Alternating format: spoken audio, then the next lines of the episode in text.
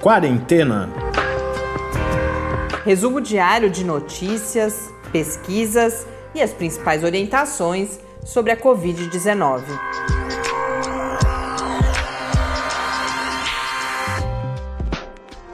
Quarentena, dia 194. Olá, bem-vindos ao nosso centésimo, nonagésimo quarto encontro nesta sexta-feira aqui no Quarentena. Eu sou Mariana Petson. E eu sou Tarso Fabrício. Hoje com uma entrevista que introduz um tema pouco abordado, não só aqui no Quarentena, mas em geral.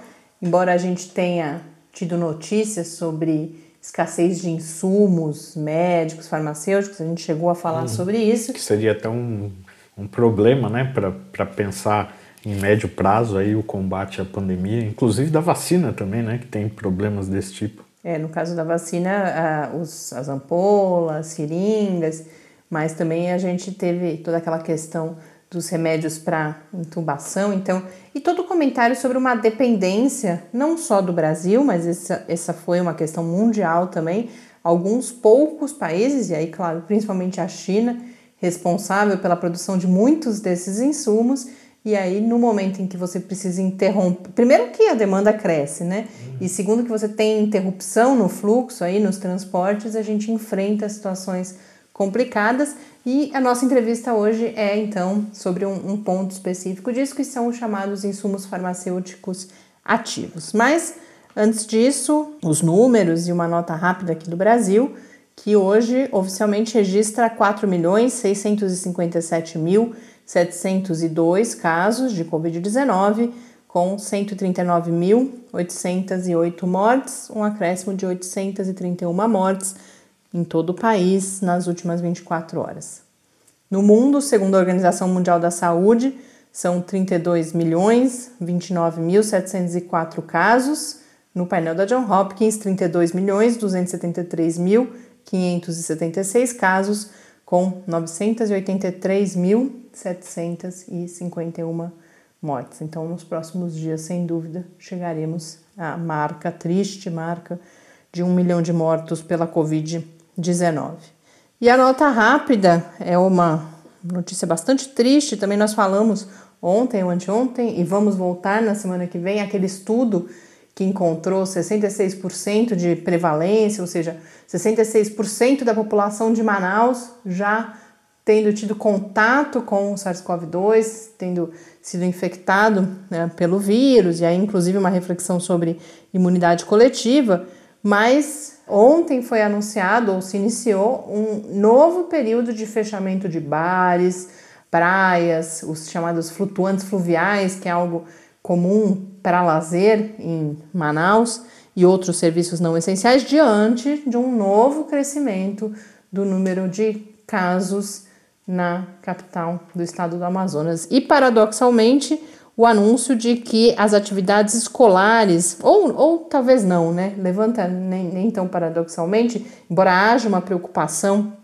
sindicatos dos professores bastante preocupados com o número de, de infecções que tem acontecido, as escolas de Manaus, as, a rede uh, privada e também o ensino médio já retomou as suas atividades. Agora foi anunciado o retorno do ensino fundamental na rede pública, na capital do estado, não nas outras cidades, para o próximo dia 30 de setembro, mas apesar dessa preocupação, traz essa.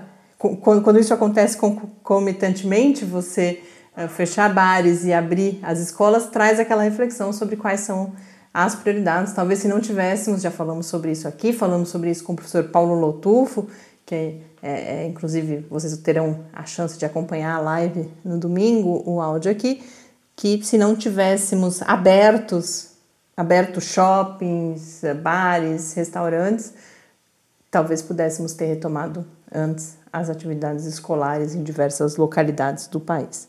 Mas seguimos então acompanhando com atenção essa situação de Manaus, que nos mostra que mesmo se de fato atingimos aí um limiar em que a transmissão é contida devido a um menor número de pessoas vulneráveis, mesmo nessa situação, o risco permanece se medidas são flexibilizadas, por exemplo, e há, claro, toda a questão sobre quanto tempo dura a imunidade, não sabemos se é isso que está acontecendo em Manaus, mas fato é que entramos numa nova fase, fase em que tornou-se necessário voltar a fechar os serviços essenciais. Hoje, então, eu converso com o Kleber Thiago de Oliveira. Só, só uma correção, não os serviços essenciais. Os não, essenciais, não essenciais, os considerados não essenciais.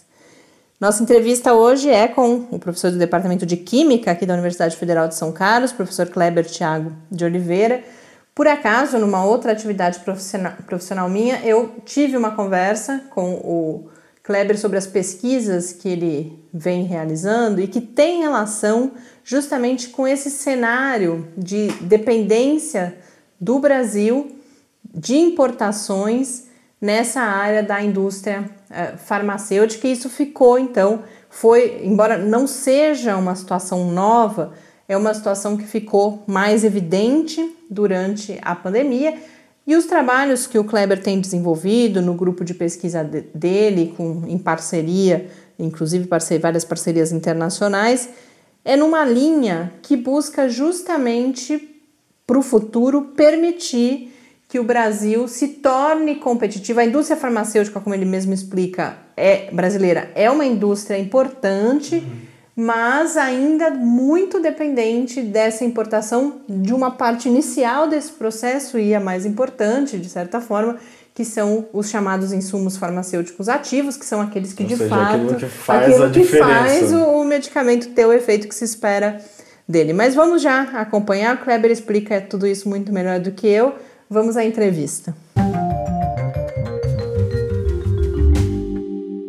Kleber, muito obrigada por essa oportunidade que surgiu meio por acaso a partir de, de conversas nossas em, em uma outra atividade e que permite que nós tragamos aqui para o podcast, para o Quarentena, um debate que, embora a gente tenha compartilhado algumas informações, por exemplo, quando começou a surgir, começaram a surgir as notícias sobre falta de, de alguns insumos, por exemplo, não é algo que a gente tenha tratado em profundidade. Mais do que isso, hoje a gente vai ter a oportunidade, inclusive, de conversar sobre estratégias, possíveis estratégias para a superação desse desafio, que não é um desafio novo, mas que foi evidenciado na pandemia de Covid-19. Eu queria que a, eh, a gente começasse, inclusive, com você delineando um pouco que cenário é esse de dependência brasileira, talvez o que tenha ganho mais visibilidade na pandemia tenha sido, por exemplo, a dependência em relação a alguns equipamentos de saúde, como os respiradores, EPIs. Mas a gente enfrenta um, uma outra questão que é a dependência no mercado farmacêutico, e aí mais especificamente dos chamados insumos farmacêuticos ativos. Que cenário é esse, então, e como que isso se evidenciou nesse contexto de pandemia? Bom, Mari, primeiramente eu queria agradecer a você e a oportunidade, né, que esse projeto belíssimo da, da UFSCar me dá de poder falar um pouco sobre esse assunto. Né. Esse é um assunto que, apesar de ser tecnicamente específico, é um assunto que eu acredito que deveria estar permeando a sociedade, deveria estar na, na é, no, no, no, meio das pessoas, sendo discutido por toda e qualquer pessoa, porque é um assunto que simplesmente interessa a todos, né? Como você bem comentou, a pandemia acabou evidenciando para a gente uma série de, de questões, uma série de fragilidades que, que no Brasil a gente enfrenta é, nos mais variados setores. E, e no setor de, de, medicamentos, no setor farmacêutico, é, essa fragilidade é particularmente já duradoura, ela não começou agora, ela já existe ao longo de vários anos, eu diria até bem mais de uma década. É, o Brasil vem se mostrando dependente já há muitos e muitos anos da, da importação dos insumos farmacêuticos ativos, né? Que só para que as pessoas possam entender um pouco melhor, é, existem uma, duas diferenças básicas entre insumo farmacêutico ativo e o próprio medicamento. Então, pra, de maneira mais simplificada, o insumo farmacêutico ativo é aquela substância química que dentro do organismo vai ser responsável por desempenhar a atividade é, medicamentosa. Né? Mas isso só não adianta, né? Esse, esse insumo farmacêutico ativo, essa substância química que tem atividade biológica, vamos assim dizer, ela precisa estar formulada, ela precisa estar misturada a outros componentes para que essa atividade aconteça. E esse produto final misturado é o que nós chamamos de medicamento acabado ou o próprio remédio que a gente ingere, tá? É, então, existe uma diferença fundamental entre medicamento, que é o que a gente compra na farmácia, e o insumo farmacêutico ativo, que é a substância química que vai estar tá junto ali do medicamento para fazer a atividade. Muitas vezes o medicamento tem pouquíssimos miligramas do insumo farmacêutico ativo, mas ainda assim, em conjunto com o que a gente chama de veículo, né, a mistura ali final, ele vai ter uma atividade. Qual que é o problema do Brasil? No Brasil, basicamente, a gente só faz a fabricação do produto acabado, do medicamento final. Então, a gente praticamente importa tudo que é insumo farmacêutico ativo, tudo que é substância química, que vai dar atividade, e aí a gente faz essas misturas aqui no Brasil, a nossa indústria farmacêutica praticamente trabalha nessas formulações e nessas concepções de medicamento acabado. E a gente vende, então, o medicamento acabado feito aqui no Brasil. Parece um modelo interessante, é um modelo bastante rentável, mas é um modelo extremamente perigoso, porque se de alguma maneira esse canal de compra do insumo farmacêutico ativo for fechado, o Brasil fica vulnerável, a gente fica ilhado é, sem capacidade de produção de medicamentos. Né? Então, essa é a, com a pandemia, a gente conseguiu evidenciar isso. Né? É um problema que a gente já vinha discutindo já há mais de, de uma década, com certeza. Eu estou envolvido nisso há um pouco mais de uma década, mas esse já é um problema que já vinha é, bem antes e que agora com a pandemia escancarou, porque a gente começou a verificar, primeiro, um aumento absurdo de alguns insumos farmacêuticos, né? Então, só, por exemplo, o medicamento valsartana, que é um medicamento utilizado para combate de pressão alta, extremamente, acho que todo mundo conhece alguém que usa valsartana, vamos pensar assim, teve um aumento é, acima de 200% no custo do insumo farmacêutico nos últimos meses, né? Ah, os insumos, como surgiu a possibilidade, né, de se usar a tão famosa hidroxicloroquina, né, para tratar a Covid, imediatamente os estoques mundiais de insumos farmacêuticos terminaram, né, e as poucas empresas que ainda tinham para vender, vendiam com mais de 500% do valor de mercado. Por conta da, de mercado é assim que funciona, uma demanda maior, o preço sobe. E, e isso mostrou para o Brasil claramente como é que a gente está vulnerável, né, Hoje nós não produzimos no Brasil praticamente nada do que a gente consome de insumo farmacêutico. Né? Estima-se que acima de 90% a 95% dos insumos farmacêuticos que a gente usa no Brasil para fazer os medicamentos finais sejam importados. A gente tem alguma independência, felizmente, na, na área de anestésicos, tá? Então, a gente tem uma indústria farmacêutica aqui, inclusive de Campinas, que é bastante forte na área de anestésicos, e eu estou convicto que, inclusive, não faltou tanto anestésico ainda no Brasil por conta dessa indústria que produz e que consegue manter boa parte do nosso mercado. Mas, por exemplo, a gente não produz um único grama de antibiótico, nós não produzimos nem dipirona, nem aspirina, né? Então, nada que é insumo farmacêutico é gerado no Brasil. E isso gera, de certa forma, uma grande preocupação, porque surge um conflito governamental que seja, surge uma pandemia que fecha as fronteiras, a gente está ilhado, a gente está vulnerável. Então, acho que esse é um assunto grave de longa data, mas que veio à tona agora e que a gente tem que trabalhar muito para buscar soluções para tentar, pelo menos, minimizar esse risco que a gente vive no Brasil. Né? É um risco muito grave. É, não é um problema fácil de ser resolvido, porque foram. Nós, é, eu, eu, vejo esse mercado como um trem que passou há 20, 30 anos atrás em baixa velocidade. E a gente perdeu a oportunidade de pular em cima desse trem. Hoje ele está a 100 por hora. Ninguém consegue pegar um trem correndo a 100 por hora. Então, acho que a nossa dificuldade é grande. Mas existem alternativas, existe ciência nacional para ajudar a combater esse problema, e existem tecnologias novas que são capazes de mitigar um pouquinho, né, de ajudar a resolver é, essa, nossa, essa nossa grande problemática que é a carência e a dependência internacional. Né? Nós estamos falando de muitos bilhões, Mari. É, por exemplo, o, eu peguei um dado aqui antes da nossa conversa. É, por exemplo, o Brasil, no ano de 2019, chegou a, a importar mais de 43 bilhões de dólares. Né? Então, assim, é uma dependência muito grande que, se a gente fosse capaz de gerar esses, esses insumos dentro do país, não é só gerar e ter autonomia, não é só gerar e poder ter essa segurança em termos de fármaco, mas é também gerar empregos em uma cadeia enorme, né? Produzir um produto nacional dessa natureza, com essa demanda com esse consumo, porque medicamento todo mundo toma, Né? Ninguém foge disso. A gente às vezes consegue ficar até sem comer, mas sem tomar remédio não, porque senão a gente não vive. Então, assim, é, é um mercado que, se coberto e se, se descoberto, e se for é, tido pelo governo como estratégico e fundamental, pode resolver muitos e muitos outros problemas atrelados, como, por exemplo, o desemprego, e o desemprego em, com pessoas com alto nível de formação, inclusive, que esse mercado pode absorver. Então, acho assim, eu vejo como um grave problema, mas eu vejo uma grande solução se a gente se preocupar com ela. Você falou em um trem em alta velocidade hoje em dia, e aí que entra a, a química, as estratégias de síntese, que a gente vai tentar contar um pouco que estratégias são essas aqui hoje, para a gente pode pensar ou em diminuir um pouco a velocidade desse trem, ou talvez a, a analogia melhor seja a gente ter alguma estratégia de, que, que nos acelere, que permita que a gente embarque. Que estratégias, então, que alternativas são essas que você traz? Porque a gente tem uma dificuldade, conversando antes, você me, me colocou esse cenário, a gente tem uma dificuldade de competição com é, principalmente, é, imagino, acho que China e Índia, né?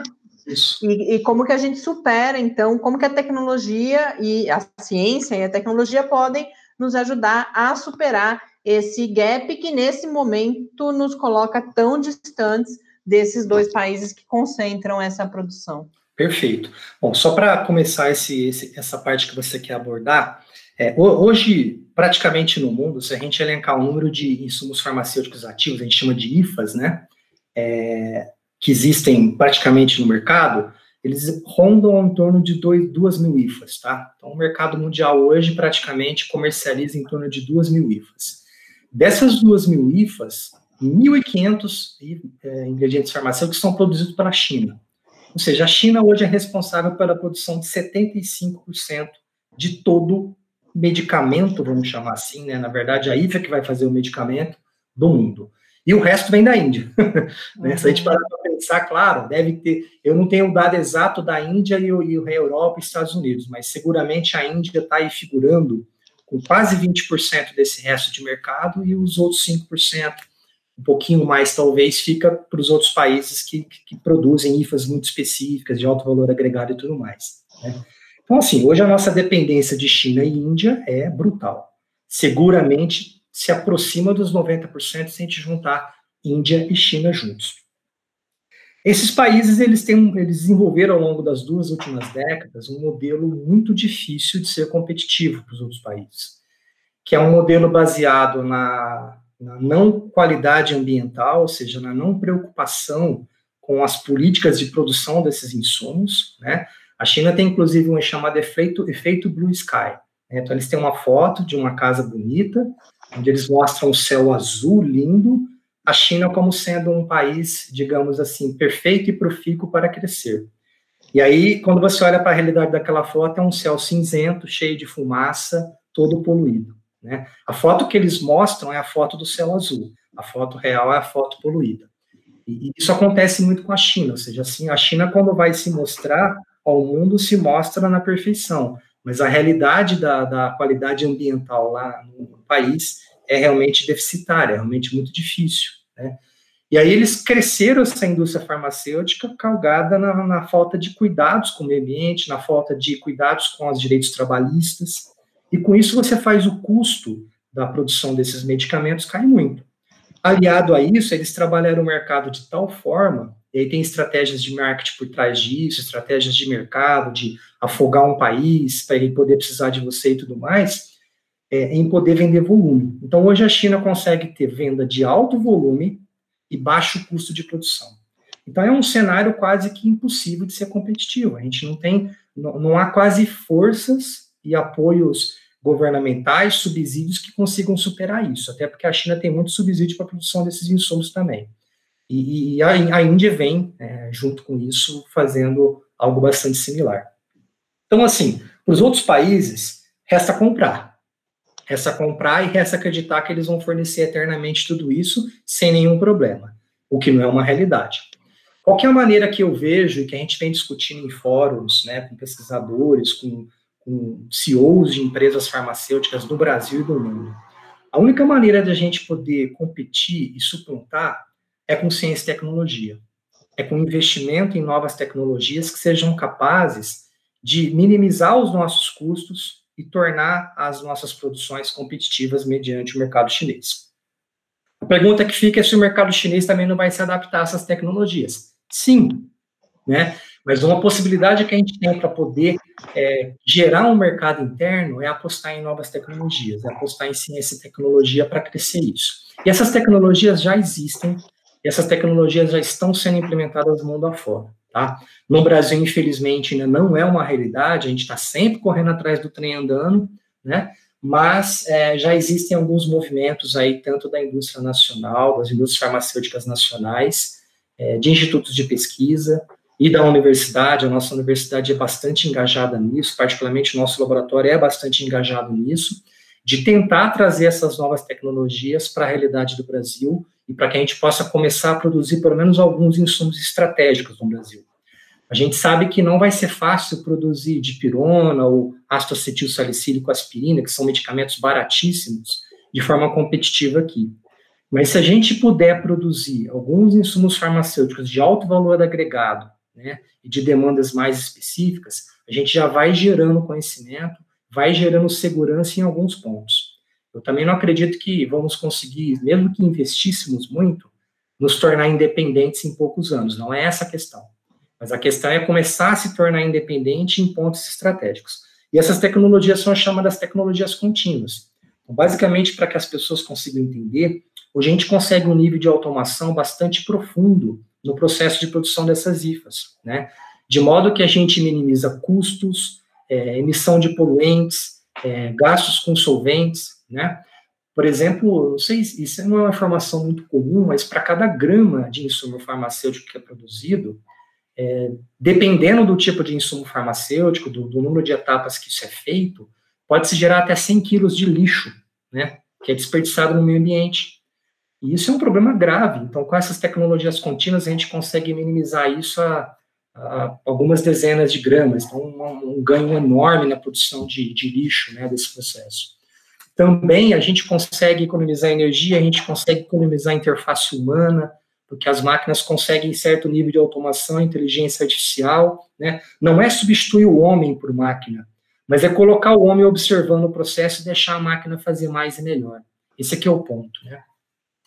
E, e, com essas automações, esses processos contínuos, onde a gente usa bastante tecnologia, esses medicamentos, esses insumos podem ser fabricados de maneira mais rápida, segura e eficiente, e com isso ser mais é, competitivos do ponto de vista de custo, e ao mesmo tempo a gente consegue, inclusive, fazer os medicamentos acabados também com essas tecnologias.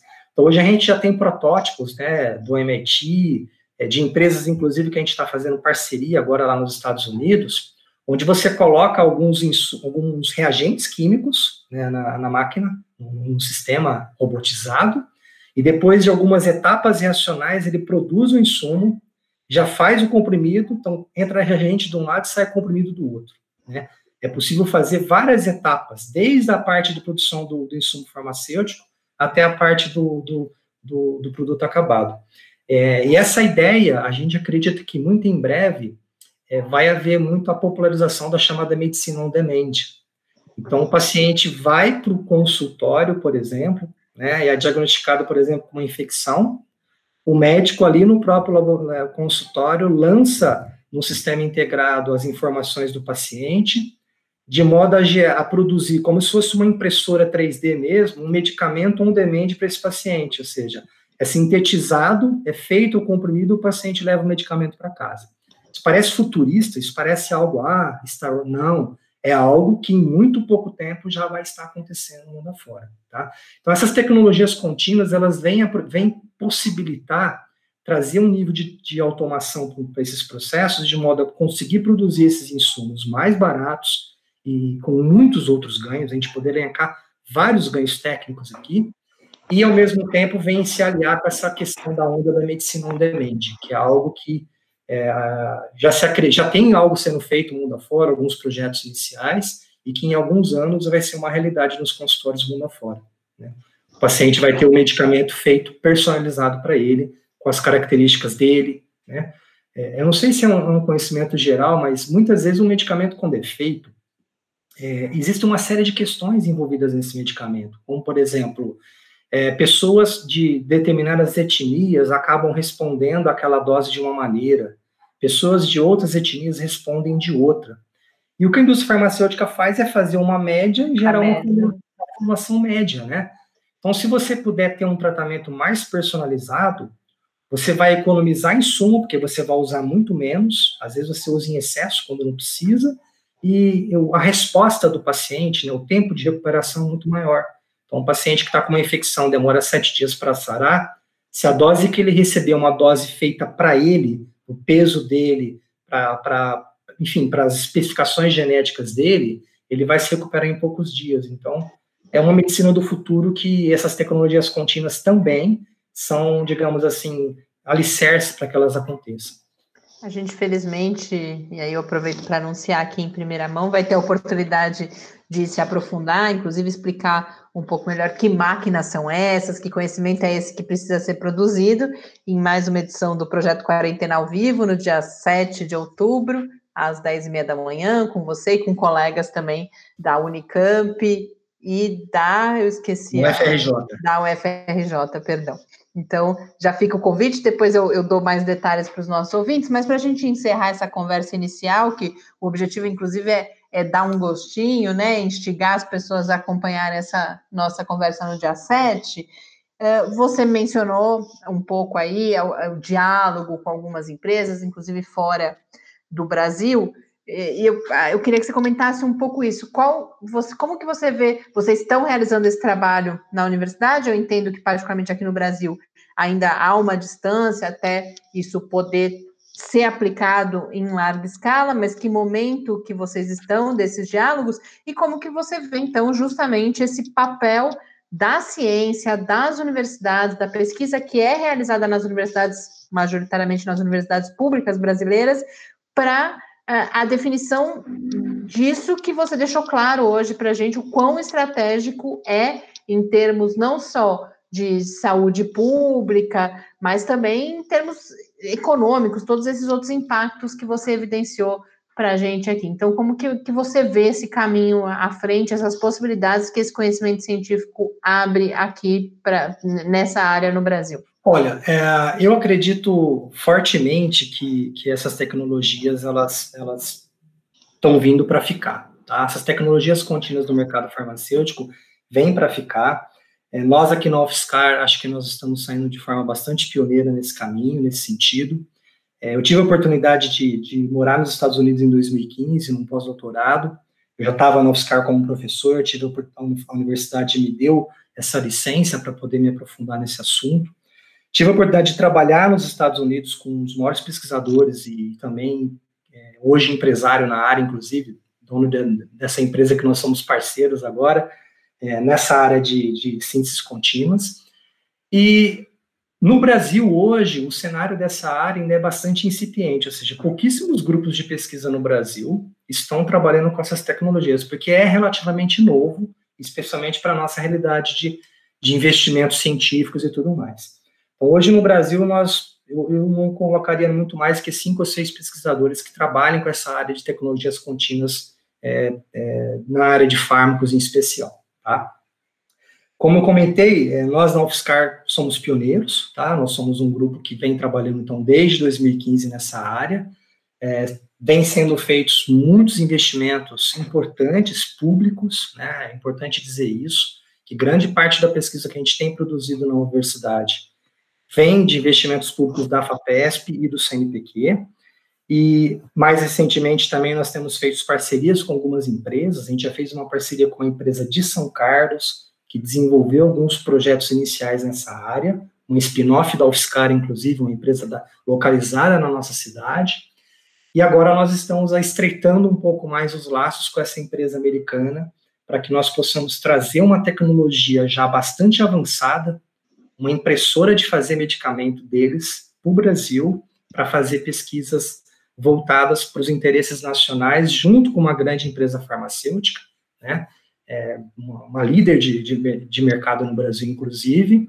Então, vai ser, pretende, pretendemos estabelecer um laço entre o nosso laboratório, a UFSCar, evidentemente, né, essa empresa americana e essa empresa nacional para conduzir processos nessa área. Então, assim, nós estamos trabalhando a todo vapor, né, Felizmente, a gente tem recebido um apoio bastante relevante, porque é um assunto estratégico, é um assunto que as pessoas entendem a prioridade e a relevância. Faltam alguns investimentos ainda, evidentemente, né? Nós sabemos que, infelizmente, é, os investimentos em ciência e tecnologia do Brasil ainda são pífios, poderiam ser melhores e poderiam acelerar é, sobremaneira os resultados dessas pesquisas, mas nós somos bastante otimistas. Né? Eu acredito que nós estamos num caminho muito interessante. Eu acho que já temos muitas soluções desenvolvidas e a gente acredita que em pouco tempo a gente, nós conseguiremos sim é, entregar resultados é, que podem chegar até as pessoas, que é o mais importante, né? A produção de ciência básica, que é um dos pilares da universidade, é fundamental. Sem ela, nada disso seria possível, né? Esse tipo de ciência que a gente está fazendo hoje é uma ciência já que tem uma conexão um pouco maior, é um passo à frente, uma ciência já caindo para o ramo da aplicação, né, para levar realmente, diria, no meio do caminho para chegar no final, né? E, mas a gente, a gente eu, eu ando bastante otimista, sabe? Eu, eu sinto que, que, especialmente com, com esse momento da pandemia, esses assuntos ficaram intensos, né? as discussões foram mais intensificadas, o setor farmacêutico percebeu que não pode mais só embalar medicamento no Brasil, eles perceberam que eles estão vulneráveis também, né? Apesar de estar crescendo dois dígitos por ano com a pandemia, né? Porque o pessoal está adoecendo mais, está comprando mais medicamento, eles sabem que isso não é sustentável, eles sabem que eles estão vulneráveis. Então, eles entendem que passou da hora também de investir na base. Então, estão animados para fazer isso, tem muitas iniciativas, e fora do Brasil, as pessoas enxergam o Brasil como, como um celeiro, né? Eu, eu sempre converso com meu, meu hoje parceiro, meu ex-chefe americano, ele disse que ele vê o Brasil como um ambiente muito fecundo para muitas coisas, não só para negócios, né? Mas acima de tudo pelo brilhantismo das pessoas, pelo entusiasmo das pessoas, pelo comprometimento das pessoas e pela vontade de fazer as coisas acontecer que o brasileiro tem. Então isso é algo que encanta muitas pessoas lá fora. Em outras palavras, Mário, eu acho que nós temos um cenário é, bastante animador por tudo que a gente tem, pela nossa sociedade, pela nossa qualidade científica, né, e pela resiliência que o cientista brasileiro tem, de mesmo na situação mais difícil poder se reinventar e poder fazer né, de, um, de um suco de limão uma boa limonada. Então, assim, é, eu acho que é um momento muito difícil, é um momento bastante desafiador, mas da crise a gente sempre tira muitas lições e eu fico bastante entusiasmado para que nós possamos dar passos largos. Acho que essa é a minha opinião.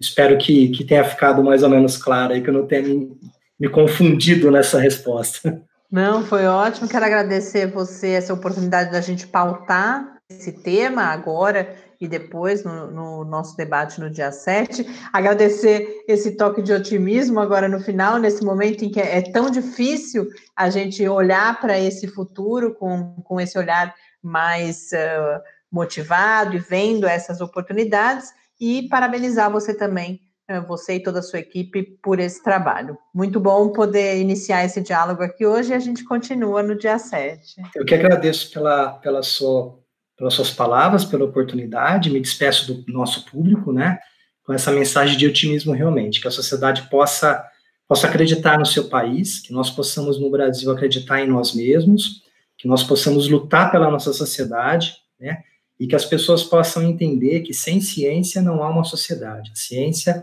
é, eu sei que isso tem sido um, um, algo clichê ultimamente, todo mundo tenta defender essa bandeira, mas eu, eu faço o convite ao nosso público que tente enxergar a ciência em cada detalhe da sua vida, né? em tudo, tudo que nos rodeia, tudo, exatamente tudo, tem ciência por trás daquilo. E nada disso teria chegado até a gente, essas soluções todas, se não houvesse investimento anterior, se não houvesse pesquisas. E esses investimentos, eles precisam partir dos governos, porque é o dinheiro do povo fomentando coisas para o povo, né? E na medida que isso se torna relevante do ponto de vista de negócio, é que, evidentemente, as empresas encontram motivação para investir e fazer a roda girar, porque é assim que funciona o mercado. Agora, os investimentos eles, iniciais, eles precisam partir dos nossos governos, que eles possam refletir sobre isso, né, e, e enxergar na ciência também solução para os problemas da sociedade, é mesmo? É esse o convite que eu faço para os nossos ouvintes, Mas otimismo sempre. Eu acho que é, muito em breve a gente vai estar tendo notícias muito boas em relação à pandemia. Nós vamos ter a oportunidade de falar de vacinas né, no dia do nosso nosso próximo encontro. Tem notícia boa vindo por aí. É, tem também medicamentos é, sendo colocados já em fases bastante avançadas de teste que vão trazer um pouco mais de ânimo. Então, assim, a ciência não parou. A ciência está trabalhando esse tempo todo e a gente espera poder continuar trabalhando e que esses investimentos possam vir para esse, esse assunto que eu acho que é essencial. Né? A gente não pode viver sem ciência. Não há vida sem ciência. Esse é o recado que eu queria deixar para as pessoas.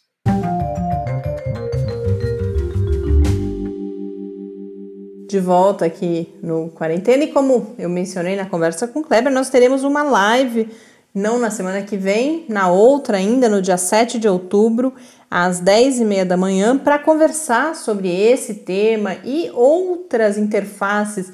É, não é tão óbvio a gente pensar ah, qual é o papel da química, a gente falou tanto aqui de saúde, de algumas outras áreas do conhecimento, mas a química tem um papel muito importante também, a química e áreas correlatas, papel muito importante no enfrentamento da pandemia, e sobre isso a gente conversa então no dia 7 com o Kleber, com o professor Luiz Carlos Dias, que é da Unicamp, e com o professor Rodrigo de Souza, da Universidade Federal do Rio de Janeiro.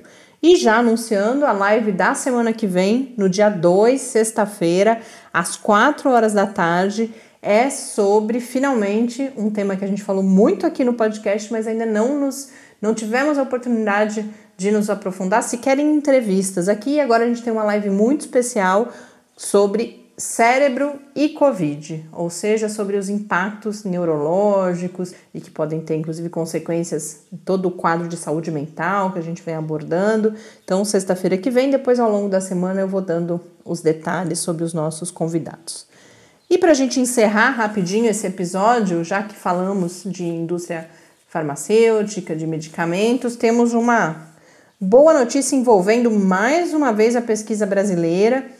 Foram divulgados ainda não, é, não, esse é já não, não é pré-print não, esse é, é, já com publicação no periódico Clinical Immunology, os resultados de um estudo envolvendo o Centro de Terapia Celular aqui da Faculdade de Medicina da USP de Ribeirão Preto, foram testadas duas substâncias anti-inflamatórias para tratamento de casos graves de Covid-19 e com bons resultados. Não é ainda um estudo de fase 3, um estudo uh, clínico, randomizado, com placebo, são, é um pequeno número de pacientes, mas essas substâncias mostraram um, um grande potencial para tratar aquela condição inflamatória excessiva, né, a famosa chamada é, tempestade de citocinas, e recuperar a função pulmonar desses pacientes em estado grave. Então, aqui em Ribeirão Preto,